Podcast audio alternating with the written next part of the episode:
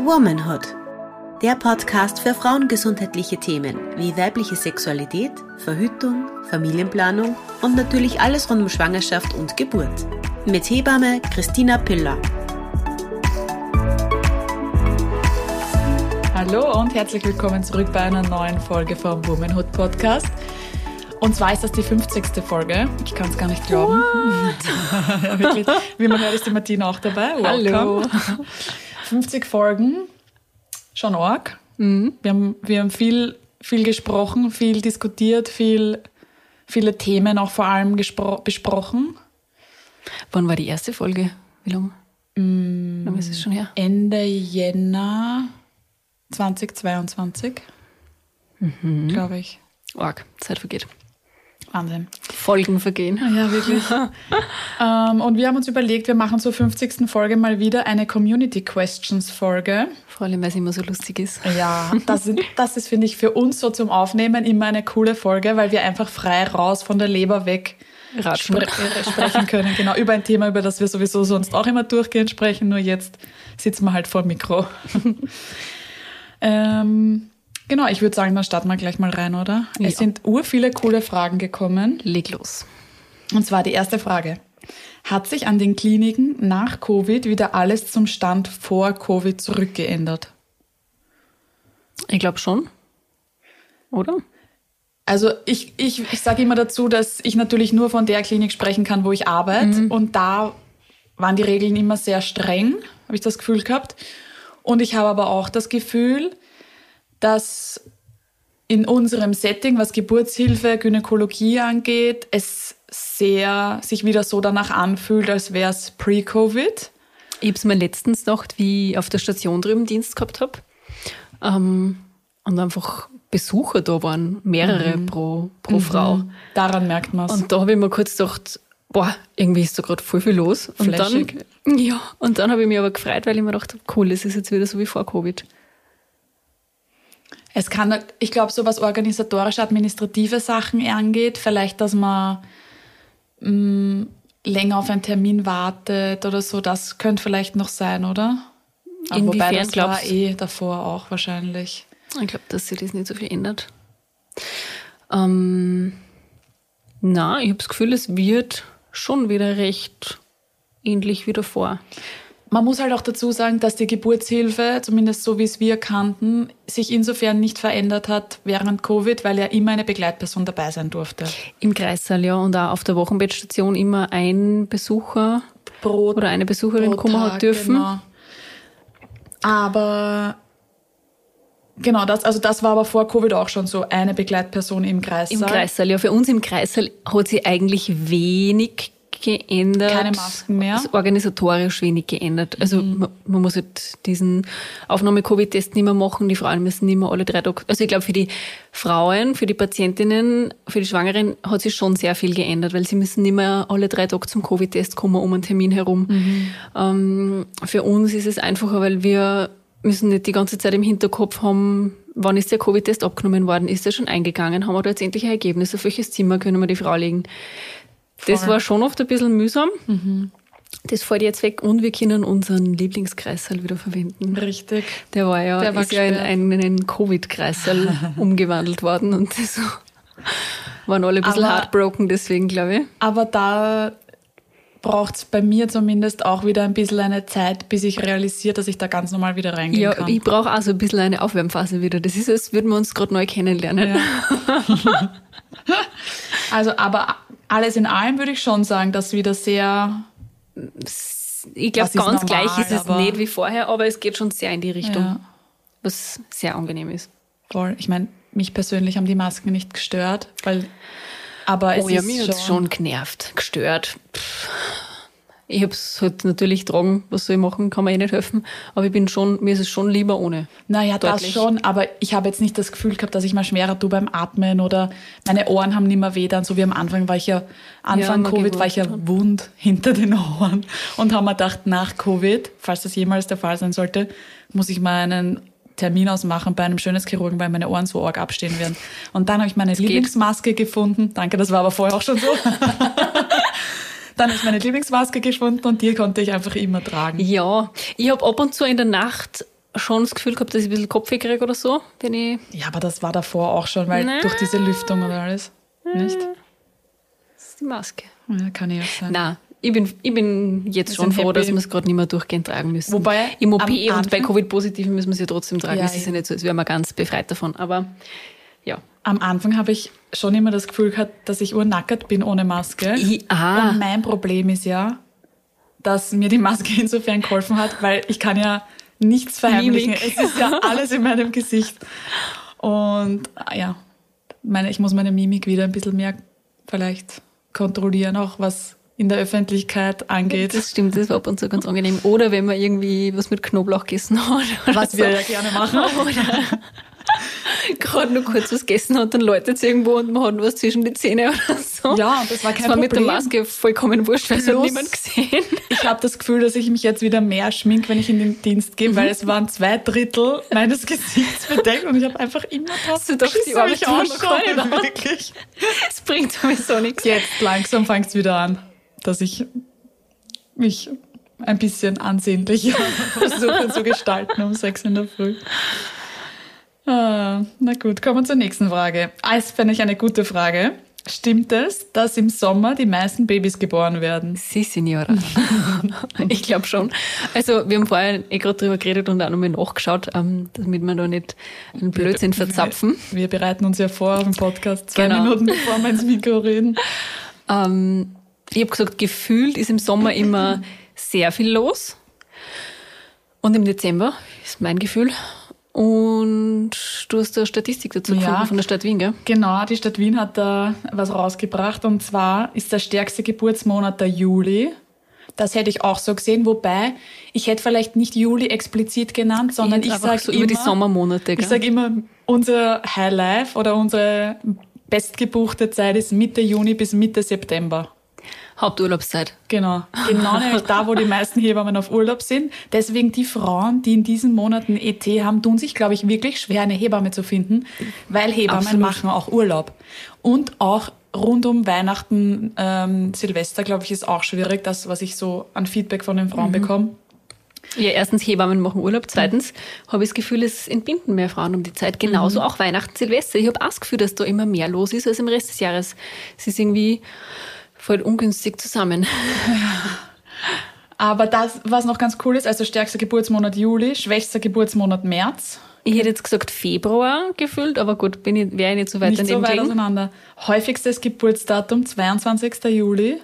Ich kenne, glaube ich, 17 Leute, die am 5. September Geburtstag haben. Wirklich?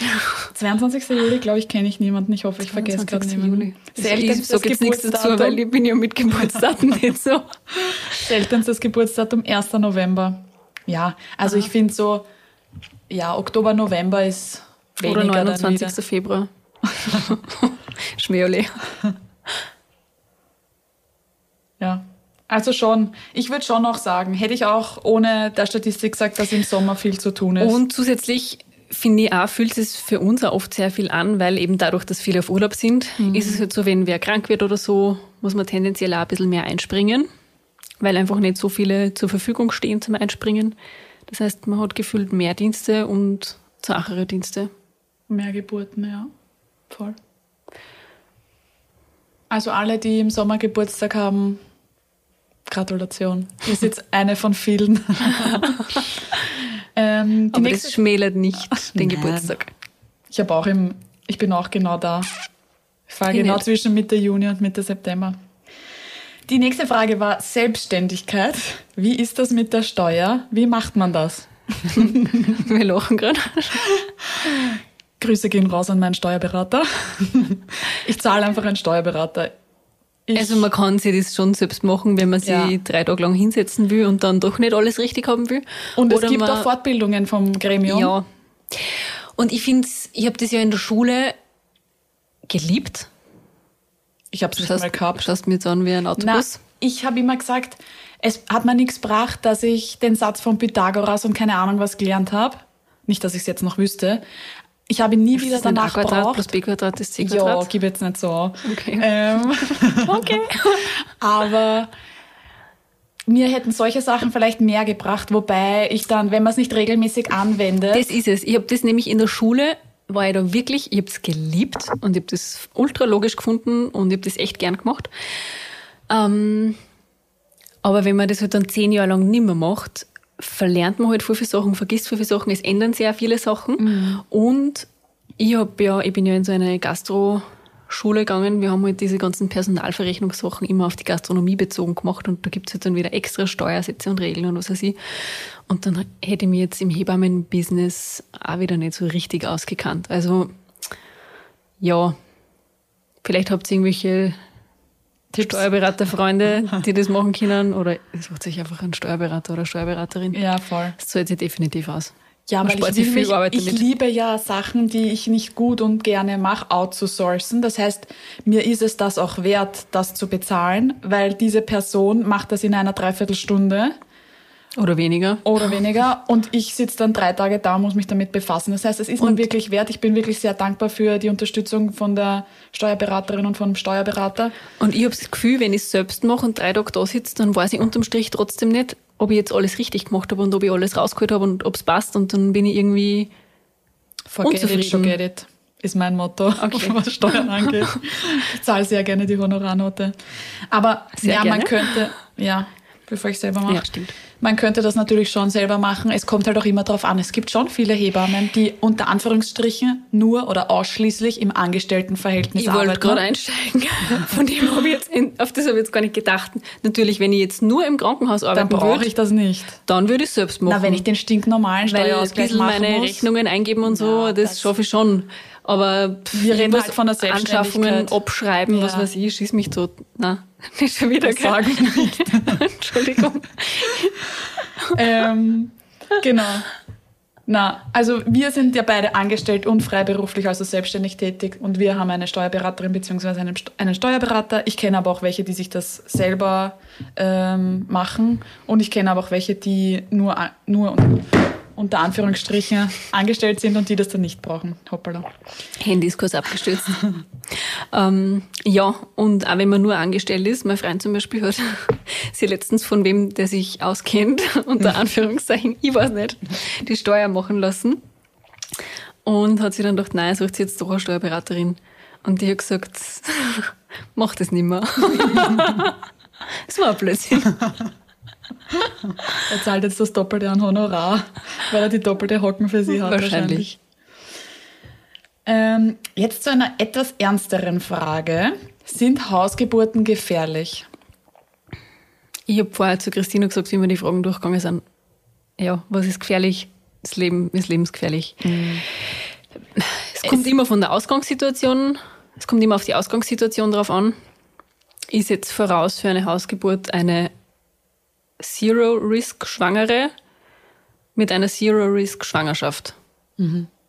Also auf Deutsch, Kind, Mutter, Schwangerschaft müssen komplett gesund sein, hm, um eine Hausgeburt überhaupt planen zu können. Ähm, das setzen auch die meisten Hebammen, die Hausgeburten oder Geburtshausgeburten machen, voraus. Und was mir noch ganz wichtig ist dazu zu sagen, es gibt ja mehrere Möglichkeiten an Geburtsortauswahl. Also entweder Klinikgeburt, so wie es 97 Prozent der Menschen in Österreich machen, oder Hausgeburt oder Geburtshausgeburt. Und das ist eine wichtige Frage, die man schon in der Schwangerschaft, früh in der Schwangerschaft für sich klären muss oder vielleicht auch schon davor, weil für manche kommt das sehr gut in Frage und für manche gar nicht. Aber ich finde, das, wofür man sich entscheidet, dafür muss man sich, da muss man sich 100% sicher sein. Egal, ob das die Klinikgeburt ist, wo ich als Klinikhebamme spezielle Rahmenbedingungen habe, die ich erfüllen muss. Ob mir das jetzt persönlich gefällt als Hebamme oder nicht, sei dahingestellt. Ich arbeite in diesem Setting und das sind die Regeln, an die ich mich als Hebamme, die dort arbeitet, aber auch als Frau, die dorthin geht, Kind kriegen, halten muss. Wenn ich eine Hausgeburt mache, habe ich dann natürlich andere Regeln und Voraussetzungen, so wie wir gesagt haben, gesund sein. Und meine Hebamme wird mir vielleicht eine Rahmenbedienung oder äh, Rahmenregeln geben, an die es sich zu halten gilt, wann ich sie informieren muss. Aber mir ist wichtig, dass die Frauen sich sicher sind, was sie wollen und davon überzeugt sind und dass, wenn sie dann eine Sache oder sich für einen Geburtsort entscheiden, dass sie sich damit gut fühlen.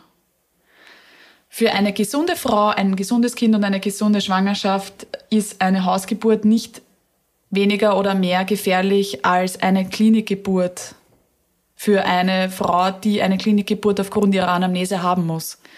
Aber ich finde, man sollte sich in der Entscheidung sehr sicher sein und sich damit wohlfühlen, genauso wie der Partner oder die Partnerin beziehungsweise die Be Begleitperson. Weil ich meine, in den meisten Fällen nicht immer gehört da wer zweiter dazu, der sich mit der Entscheidung auch wohlfühlen muss. Und ich glaube, ähm, ich weiß, also ich weiß nicht, ob ich das mit meinem Partner schon so explizit besprochen habe, aber ich könnte mir, wenn die Schwangerschaft, eine hypothetische Schwangerschaft mal zulassen würde, schon vorstellen, dass ich mich für eine Geburtshaus- oder Hausgeburt entscheiden würde. Aber halt nur, ja, das klingt jetzt so, als wäre ich abhängig von der Meinung meines Partners und ich versuche ja sehr emanzipiert zu sein. Aber das Ding ist, wenn das Gegenüber sich unsicher ist, dann geht das nicht. Es müssen wirklich beide voll d'accord sein und am gleichen Strang ziehen, habe ich das Gefühl. Ich habe dem absolut nichts hinzuzufügen. Amen, danke. ja, so sehe ich das. Also Hausgeburten, go for it. Sobald der Schwangerschaftstest positiv ist, bitte sofort die Hebamme kontaktieren. Sonst wird es eh schwierig. Sonst wird es eng. Ähm, was kann ich vorab bei Schwangerschaftswunsch einnehmen, sodass mein Körper vorbereitet wird? Folsäure. Folsäure, genau. Ähm, es gibt da eine ganze Folge dazu und zwar heißt sie Prepare for Pregnancy. Ähm, diese Frage bezieht sich natürlich explizit auf äh, Nahrungsergänzungsmittel, was kann ich einnehmen, aber da gibt's tatsächlich noch mehr Sachen zu bedenken, als man jetzt im ersten Moment, Folsäure ist immer so der Klassiker, mhm. den eh die meisten Frauen wissen, aber da gibt's Sachen zu bedenken wie zahnärztliche Kontrollen vorab, Pappabstriche, alle Impfungen durchchecken lassen, die ich dann eventuell in einer Schwangerschaft nicht mehr auffrischen oder geben kann. Ähm, Alkohol, Drogen, Zigaretten pausieren. Eventuell okay. schon. Spaß, Entschuldige. eventuell schon, wenn der Schwangerschaftswunsch oder der Kinderwunsch einsetzt. Ja, und dass diese ganzen Toxine, das können zum Beispiel auch Medikamente sein, die ich schon vor einer Schwangerschaft ändern muss. Ganz wichtig, es gibt ab und zu Medikamente, ich meine, das kriegt man dann eh sehr deutlich gesagt. Ähm, das sind meistens, puh, im Pharma war ich nicht die Beste, beziehungsweise es ist schon eine Zeit her. Aber ähm, so Chemotherapeutika oder so. Ja, und vor allem, es gibt auch diese mindestens ein halbes Jahr nicht schwanger werden darf. wo du dann nicht schwanger werden darfst. Also wie genau, was genau das ist, ähm, weiß ich nicht, aber man wird da eh sehr explizit darauf hingewiesen. Beziehungsweise, was auch oft trotzdem passiert oder einfach auch oft vielleicht ignoriert wird, ist, wenn man einen Kaiserschnitt gehabt hat, dass man eine gewisse Zeit warten soll, bis man wieder schwanger wird. Mhm. 18 Monate ist so die Pi mal Daumen-Regel bis zur nächsten Geburt. Ähm, und was ich auch bei dieser Prepare for Pregnancy Folge gesagt habe, waren nicht nur Medikamente als Toxine, sondern auch Putzmittel und solche Sachen. Sind auch sehr, oder diese ganzen Duftkerzen können ja auch Toxine und Gifte ausstoßen. Das heißt, es gibt wirklich mehr zu bedenken als nur Folsäure einnehmen. Es gibt aber genauso gut Frauen, die schwanger werden, ungeplant und dann erst in der achten Woche draufkommen oder so, die das nicht gemacht haben und es passt alles, ja. Sollte man einen Kinderwunsch von längerer Hand planen und man sich diesbezüglich informieren und vorbereiten wollen, kann man das natürlich gerne tun. Und auch mm, den Partner vorbereiten. Es gibt auch gewisse Sachen, die man machen kann. Genau. Aber wie gesagt, das haben wir damals in dieser Folge eh mhm. eh alles besprochen. Vielleicht einfach ja. da kurz reinhören. Und natürlich mit der niedergelassenen Fachärztin oder Facharzt für Gynäkologie sprechen, sagen, ob da, ob es von gynäkologischer, geburtshilflicher Seite irgendwas gibt, was man vielleicht davor noch klären muss. Eben Abstriche sind so ein Thema, finde ich. Infektionen können immer ein Risiko in der Frühschwangerschaft sein, beziehungsweise immer in der Schwangerschaft, vor allem in der Frühschwangerschaft. Deswegen würde ich diese ganzen Abstriche gerne davor gemacht haben, sollte ich in dieser Situation sein. Genau, ich glaube, das war es eh auch. Ähm, ja, diese Frage hätte ich vielleicht vorziehen können zu der Steuerfrage, nämlich wie viel bekommt man bezahlt als Hebi? Mhm. cute. T-Zeit, V-Zeit, also Teilzeit, Vollzeit. Wir haben gerade gesagt, das ist immer natürlich konnte ich jetzt sagen, was auf meinem Gehaltszettel draufsteht. ähm, aber es ist grundsätzlich nicht so ganz einfach wie wenn man zu beantworten. Fragt, welche Farbe hat deine Unterhose, finde ich in so einem Setting. Weißt du, dass wir untereinander drüber reden, ist was anderes. Aber ich finde, wir können da jetzt mal ein bisschen genereller bleiben. Ähm, es kommt immer eben darauf an, ist man Teilzeit, ist man Vollzeit angestellt, wenn man angestellt ist. Dann kommt es darauf an, wie viele Nachtdienste, Wochenenddienste, Feiertagsdienste macht man. Da das heißt, man kann es schon selber auch ein bisschen steuern. Gewisse Zulagen, genau. Also wenn ich viele Nachtdienste mache, habe ich tendenziell ein bisschen mehr. Man wird jetzt nicht reich davon, Nein. aber, ähm, aber ich finde, man, man sieht es schon am Lohnzettel. Ja, genau. Und ich finde auch, dass wenn man zum Beispiel einen Monat sagt, ich brauche Geld, weil, keine Ahnung, ich fahre auf Urlaub oder es ist irgendeine große Ausgabe, dass man dann sagt, ich springe viele Dienste ein und mache Überstunden. Genau, Zusatzdienste, vor allem in der Nacht oder am mhm. Wochenende, die sind am lukrativsten. Mhm. Ähm, zumindest in Wien. Das ist, das ist nämlich die nächste Sache, die wir auch mhm. besprochen haben. Es ist bundesländerweit unterschiedlich, wie die Bezahlung ist. Niederösterreich zum Beispiel bezahlt besser als Wien. Burgenland zum Beispiel bezahlt um einiges schlechter als Wien. Und innerhalb von Wien ist es auch wieder, kommt es auch wieder darauf an, wo man arbeitet, ob man jetzt in einem öffentlichen Wiener Spital arbeitet und eben bei der Stadt Wien angestellt ist oder ob man zum Beispiel im St. Josef Krankenhaus arbeitet, da ist man bei der Vinzenz-Gruppe angestellt. Genau. Da gibt es unterschiedliche ähm, Gehaltsschemen. Und auch wir haben untereinander noch einmal unterschiedliche Vertragsmodelle. Mhm. Es ist irgendwie relativ neu gekommen, wie wir angefangen haben, 2018. 2017 hast du angefangen, Nein, 2018, 2018 genau. ich war die erste mit einem neuen Vertrag, genau. Und dann gibt es halt die, die alle, die vorher schon angestellt waren, haben einen alten Vertrag, können aber theoretisch wechseln in den neuen, muss man sich halt anschauen, ob, das, ob, ob sich das lohnt oder nicht. Genau. Ist alles gar nicht so ähm, einfach, ehrlicherweise. Ähm, genau, und dann kommt halt nur dazu, wenn man freiberuflich arbeitet, wie viel arbeitet man, was verlangt man pro Hausbesuch, pro Geburtsvorbereitungskurs, pro Geburt, die man begleitet. Wenn man jetzt nur Hausgeburten macht, wie viele betreut man da, mhm. oder jetzt nicht nur, aber zusätzlich Hausgeburten macht ähm, oder Beleggeburten oder whatever, wie viele Geburten betreut man.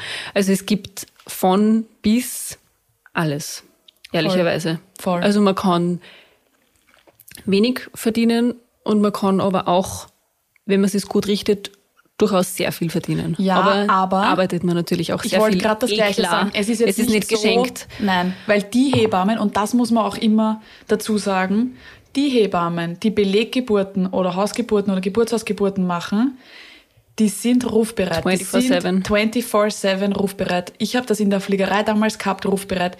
Ich bin damals mit meiner Familie am 24.12. mit dem Handy auf Vibrieren in der Kirche gesessen und war rufbereit. Du bist in der Kirche gesessen? Ja. Da war ich noch ein bisschen angepasster. Ich das gewusst, meine Frage. Da, ja, genau, ich habe gewusst, dass da jetzt was kommt. Ähm, und das, das muss man schon, das gehört honoriert, das gehört bezahlt und das gehört wertgeschätzt. Das heißt, das soll jetzt nicht so klingen, wenn ich, wenn ich 20 Stunden verdiene, verdiene ich natürlich weniger, als wenn ich 40 Stunden, äh, wenn ich 20 Stunden arbeite, verdiene ich weniger, als wenn ich 40 Stunden arbeite. Aber die, die rufbereit sind, die... Das ist nochmal ein anderes Kaliber. Ja, voll. Das ist ein, wirklich ein anderes Kaliber. Für die meisten, die dies machen, ich glaube, denen geht's wahrscheinlich relativ gut damit oder die können ja, das irgendwie organisieren, sonst würden sie es nicht machen, schätze ich zumindest. Ähm, genau. Aber es gehört auf jeden Fall entlohnt. Absolut. Und da kommen wir zum nächsten Thema, was man natürlich sagen muss. Entlohnung in den ganzen Sozialberufen ist wieder ein eigenes Kapitel, weil das ist natürlich zu wenig, egal wie man es dreht und wendet. Für die Verantwortung, die Hebammen tragen, für mindestens zwei Menschenleben ist das zu wenig Geld. Ähm, genauso aber die Menschen, die in der Pflege arbeiten, Menschen, die als Pädagoginnen und Pädagogen in Kindergärten arbeiten. Ich finde, da war genauso ärztliches Personal. Ärztliches Personal. Einfach wenig genug. Und da kommen wir wieder, also da versuche ich schon eine Advokatin zu sein für diese Themen, weil ich kenne genug, die in der Privatwirtschaft arbeiten und dementsprechend viel Geld verdienen. Und ich, ich gönne es wirklich jedem. Aber ich finde, zum Beispiel die Pflege ist so, ein, so eine Fachgruppe, die Massives leistet, egal ob das jetzt in Altersheimen, Behindertenheimen, äh, Krankenhäusern, wir als Hebammen, die ja irgendwie nirgendwo dazugehören, aber überall dabei sind, gefühlt, was Unterbezahlung angeht, ähm, muss man schon, weil das Erste, was die Leute sagen, wenn sie hören, dass man Hebamme ist, finde ich, ist, ah, oh, so ein schöner Beruf, aber äh, könnte ich nicht. Und da, das sage ich auch über Pädagoginnen, weil ich könnte es wahrscheinlich nicht. Oder das sage ich auch über Menschen in einem Alter, die in einem Altersheim arbeiten. Ich könnte es nicht. Ich habe den größten Respekt davor und ich finde, jede Berufsgruppe gehört dementsprechend entlohnt. So ah, da habe ich wieder nichts hinzuzufügen. die Christine führt halt einen Monolog und ich sage immer, check, stimmt. Nein, aber das ist mir urwichtig zu sagen. Ja, recht hast. Ähm, nächste Frage. Weiterbildungsmöglichkeiten als Hebamme. Was gibt es da? Nur kurz schlucken, Entschuldigung. ähm, vieles. Ja, es gibt schon vieles. Ich habe ja zum Beispiel die Akupunkturausbildung gemacht, die ja in Österreich nur Ärzte und Hebammen machen dürfen. Mhm. Ähm, und Ärztinnen natürlich auch. ähm, dann, was haben wir noch gesagt? Ja, man kann unendlich viel Fortbildungen machen. habe ich gemacht, das ist mega cool. Genau. Dann, wir waren uns jetzt nicht mehr ganz sicher, ob man die Kraniosakralausbildung machen Es kann gibt ein paar Hebammen, die die Kranioausbildung haben. Ich weiß nicht, ob das momentan noch möglich ist. Aber dazu kann ich, wie gesagt, nichts sagen. Ich habe gehört, dass es nicht mehr möglich ist, aber okay. du hast anscheinend irgendwas gehört. Ähm, dann es gibt manche, die machen so eine Taping-Ausbildung. Mhm ähm, spezielle Ausbildungen für Hebammen an Schulen oder Hebammen, die zum Beispiel bei Rettungssanitäterkursen Vorträge halten oder es gibt nur Hebammen, die speziell ähm, Totgeburten begleiten mhm. oder Eltern begleiten mit verstorbenen Kindern. Genau. Ähm, es gibt wirklich also viele unterschiedliche eine Riesenbandbreite. Sachen. Genauso wie Fortbildungen natürlich zum Thema Steuer und Selbstständigkeit, die von unserem Gremium organisiert genau, werden. Oder zum, zum Hebammengesetz, zur Rechtsfortbildungen. Also Fortbildungen gibt es in alle Richtungen. Zusatzausbildungen gibt es auch sehr viele. Und was man natürlich auch nicht vergessen darf, Hebammen studieren ja auf einen Bachelor. Wir können natürlich auch einen Master machen, plus man könnte auch einen PhD machen. PhD-Möglichkeiten gibt es in Österreich, soweit ich weiß, keine. Es gibt ja gerade erst, glaube ich, die erste, die einen PhD macht im Hebammen, in der Hebammerei im Moment.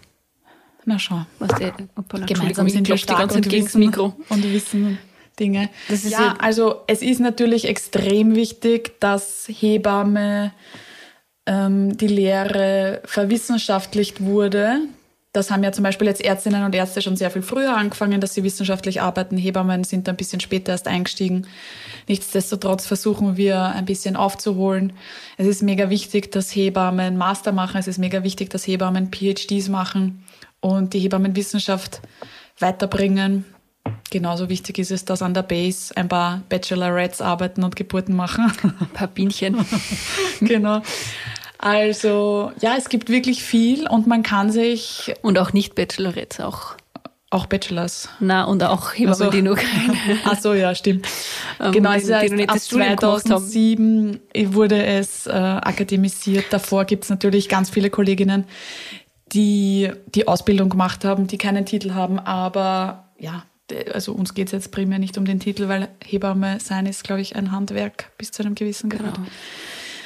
Ja, genau. Also ich habe mich zum Beispiel sehr spezialisiert auf Totgeburten, stille Geburten und die Betreuung der Frauen danach im Wochenbett, habe da viele Fortbildungen gemacht. Du hast die Akupunkturausbildung gemacht und auch, ich meine, das Ding ist auch, wir sind ja auch verpflichtet, uns fortzubilden. Das heißt, wir müssen ja 150 Fortbildungspunkte in fünf Jahren sammeln. Das heißt, bis zu einem gewissen Grad ist das einfach ein Muss. Genau, aber das wollen wir ja auch selber, um am neuesten Stand mhm. zu bleiben. Denkt man oft, wenn ich so Programme lese, ich würde gern so viele Fortbildungen machen, aber das ist halt auch eine Zeitfrage und auch eine Geldfrage natürlich, weil ja. die meisten Fortbildungen, vor allem die guten, sind natürlich schon sehr teuer. Mhm, und stimmt. auch die Ausbildungen das sind stimmt. nicht wahnsinnig günstig. Und das wird nicht, also ich meine, Fortbildungen werden durchaus schon gefördert vom Arbeitgeber, aber Zusatzausbildungen kann man sich komplett selbst finanzieren. Darf man sich ganz selber zahlen. Genau.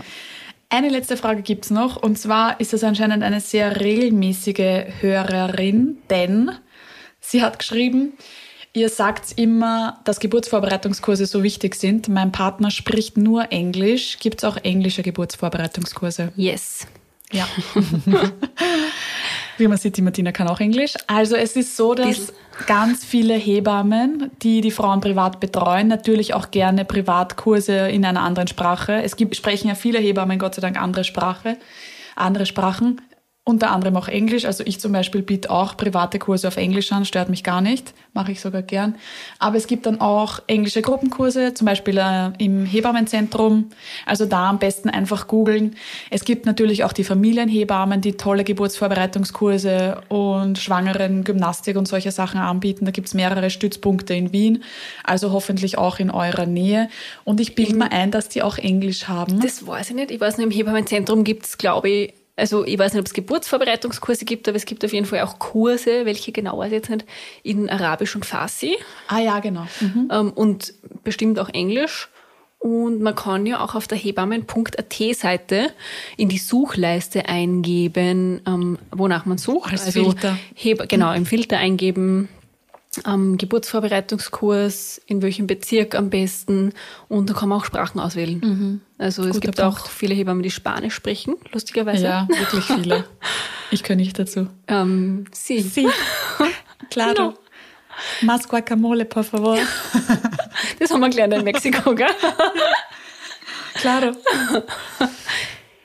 Ja. Gut. Also, auf jeden Fall ähm, gibt es für viele Sprachen Hebammen, die, die gerne, gerne und gut betreuen. Einfach unter www.hebammen.at den genau. Filter nutzen, der sehr gut programmiert wurde. Genau. Ja, das war schon wieder von unserer Seite. Wir freuen uns. Wir waren sehr locker flockig unterwegs ich heute. Sagen, jetzt bin ich gerade richtig jetzt aufgewärmt. aufgewärmt. Genau, schauen wir, was wir noch machen. Ähm, Auto kaufen fahren. Stimmt, ich habe Logopädie-Termin. Na dann. LG an meinen Logopäden. Ähm, wir sagen danke fürs Einschalten, danke fürs Zuhören, danke für die Treue. Ich gehe davon aus, dass manche von euch vielleicht sogar alle 50 Folgen gehört haben. Bei ein paar von meinen Freundinnen und Freunden weiß ich's, die dann irgendwelche Downloads in Amerika generieren.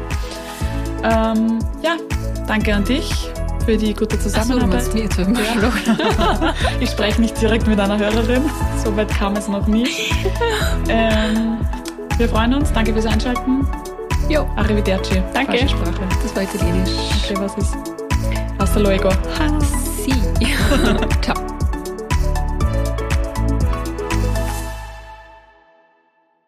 Dieser Podcast wurde produziert von WePodit.